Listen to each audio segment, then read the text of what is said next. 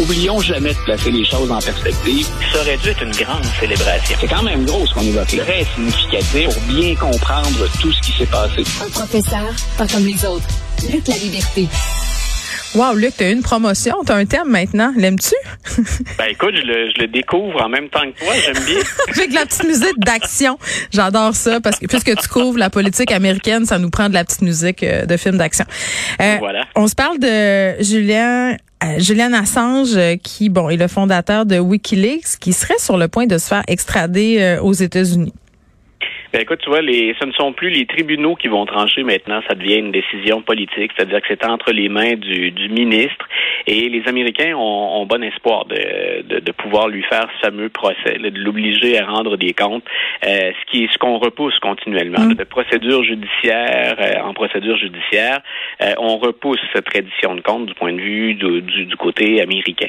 Donc on, on va voir en Julian Assange, là, on, on, le rappelle pour les pour le bénéfice mm. des auditeurs, ça fait longtemps bien entendu qu'il est sur la scène politique, sur la scène internationale. Formation de, de journaliste à la base, M. Assange, c'est euh, c'est grâce à lui qu'on a euh, dévoilé un certain nombre de renseignements, de documents confidentiels. Puis, ben, il y a, y a deux grands clans autour de, de, de ce qu'a fait Julian Assange, de son comportement, puis de, de la plateforme Wikileaks. Est-ce qu'il a travaillé comme journaliste? Est-ce que ça se compare hein, à de, de, grands procès qu'il y a eu dans l'histoire pour le respect euh, de la liberté d'expression? Ou encore, est-ce que c'est un espion ou est-ce que c'est un traître? Et en passant, euh, quand on va le juger aux États-Unis ou qu'on va se pencher sur son dossier, on va le faire à la lumière d'une très, très vieille loi qu'on a adaptée, mais qui est l'espionnage acte, la loi sur l'espionnage qui a été voté euh, en pleine Première Guerre mondiale, au moment où les Américains entrent dans le conflit. Donc, c'était très clair l'objectif qu'on poursuivait avec cette loi-là, et c'est encore dans l'esprit de la loi, dans l'esprit de la chose, qu'on va maintenant porter un jugement sur ce qu'a fait Julian Assange. Puis, où en ce moment, là? Là, il est toujours, euh, il est toujours en, en Angleterre, au Royaume-Uni. Puis, euh, ben, c'est la raison pour laquelle on disait les Américains demandent à ce qu'on le, le, renvoie maintenant aux États-Unis. Euh, il, ne, il ne bénéficie plus hein, d'une de, d'une citoyenneté colombienne. Il s'était réfugié dans une ambassade pendant un certain temps. Donc, euh, il est dans, dans une prison. Puis, il attend fort probablement. Écoute, il a toujours des recours, mais ce serait étonnant que ça dépasse le, le, le, le cadre dans lequel je situais ça, c'est-à-dire une décision qui va être finalement éminemment politique. Et je pense que les Américains euh, vont être en mesure de le, de le, rencontrer. Bon, ben quand ils vont mettre la main euh, sur, sur, lui, euh, qu'est-ce qui l'attend selon toi? Ben écoute, il peut toujours défendre, et c'est ce que ses, avocats s'emploient à faire, on peut mm. toujours défendre le fait que c'est un lanceur d'alerte. Euh, on a comparé ça, par exemple, à tout le dossier, ce qu'on a appelé les Pentagon Papers ou les dossiers du Pentagone, ou dans le New York Times, puis dans le, Washington Post, on avait dévoilé les documents secrets de l'administration Kennedy, de l'administration Johnson sur la gestion de la guerre au Vietnam. Euh, dans le cas de dans le cas de, de, de Julian Assange, il y a assurément des comparaisons, des parallèles qu'on peut faire avec ça, mais il reste que ce qu'il a produit, ce qu'il a divulgué, euh, mm. ça a entraîné de très, très sérieuses problématiques pour nos auditeurs pour nos auditeurs, là, je donne une idée. Là. Euh, par exemple, en Afghanistan, les renseignements qu'a dévoilé sur Wikileaks Julian Assange auraient très bien pu empêcher la conduite de, la capture puis de l'élimination d'Oussama Ben Laden. Pour les Américains, on devine qu'on joue euh, avec quelque chose de très, très sensible et puis de sensible au plan sentimental. Euh, même chose sur une centaine d'Afghans dont on a dévoilé dans ces, dans ces documents-là l'identité. Alors, on a mis en jeu la, la, la vie, la sécurité d'alliés des États-Unis dans la guerre qu'on a menée aux talibans en Afghanistan. Hmm. Donc, on, la, la, liste elle est plus longue que ça, mais disons quand on dit on, on devrait normalement jouer à livre ouvert et être totalement transparent. Est-ce qu'on peut l'être totalement transparent quand on joue sur des opérations secrètes, quand on dévoile le nom d'agents secrets ou d'agents infiltrés? Il y a des questions d'intérêt national qui sont majeures. Et moi, je pense que le gouvernement américain, puis c'était le cas là, autant de du côté de l'administration Obama on était peut-être encore plus dur là-dessus du côté de, l'administration Trump.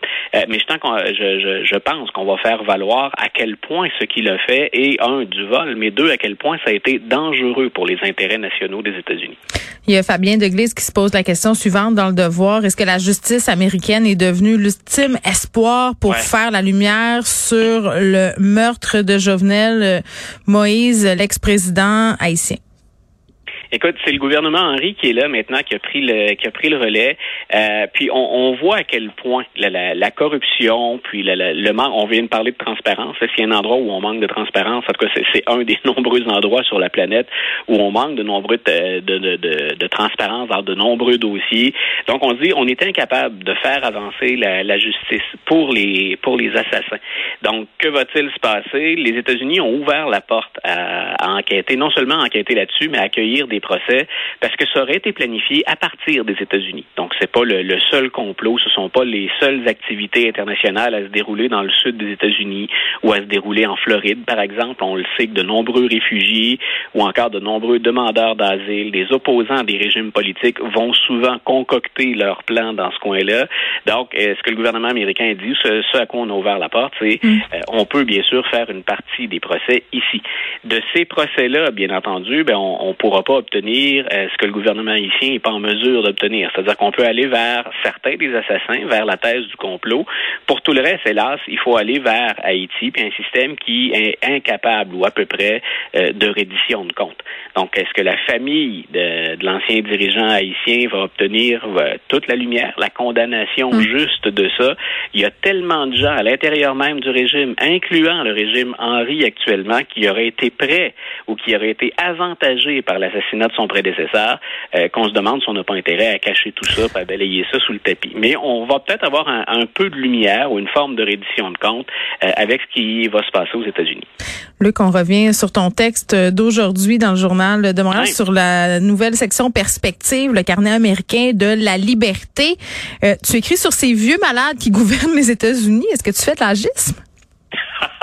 Écoute, le titre a été adapté hein, en cours de en oh, cours de route. D'accord. On a mis l'accent, on a mis l'accent sur les personnes âgées, mais ça correspond à ce dont je parle dans le texte. Moi, je vais euh, citer intégralement ces malades qui nous gouvernent.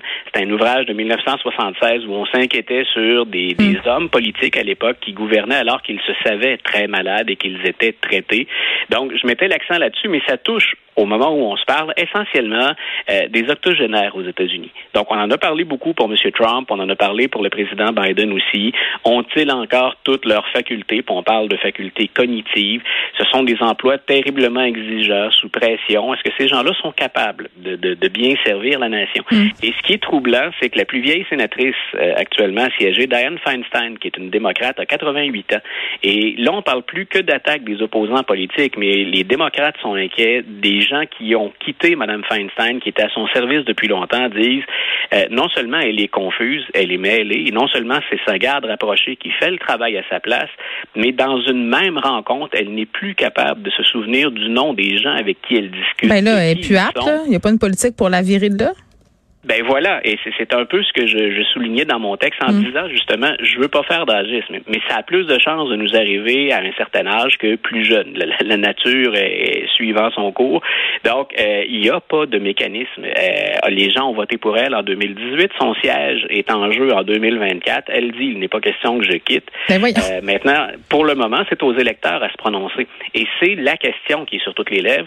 Est-ce qu'on devrait imposer un âge pour la retraite? Est-ce qu'on devrait euh, limiter le nombre de mandats. C'est une autre façon ben, de reste, pas écoute, que sur. Il nous reste Pardon? 20 secondes, mais je te dirais oui. peut-être des tests de faculté cognitive au lieu d'un âge limite. Mais voilà, et ça, je te référais à un article que j'ai écrit en, en 2021 là-dessus, justement. Il y a un médecin qui est intervenu en disant, moi, je pense qu'il faudrait que mm et pas juste c'est les plus âgés que nos élus sont en mesure. Ben c'est ça, comme euh, comme on peut le faire euh, avec le permis de conduire. Luc La Liberté, merci, on te lit dans le journal. Une bonne fin de journée.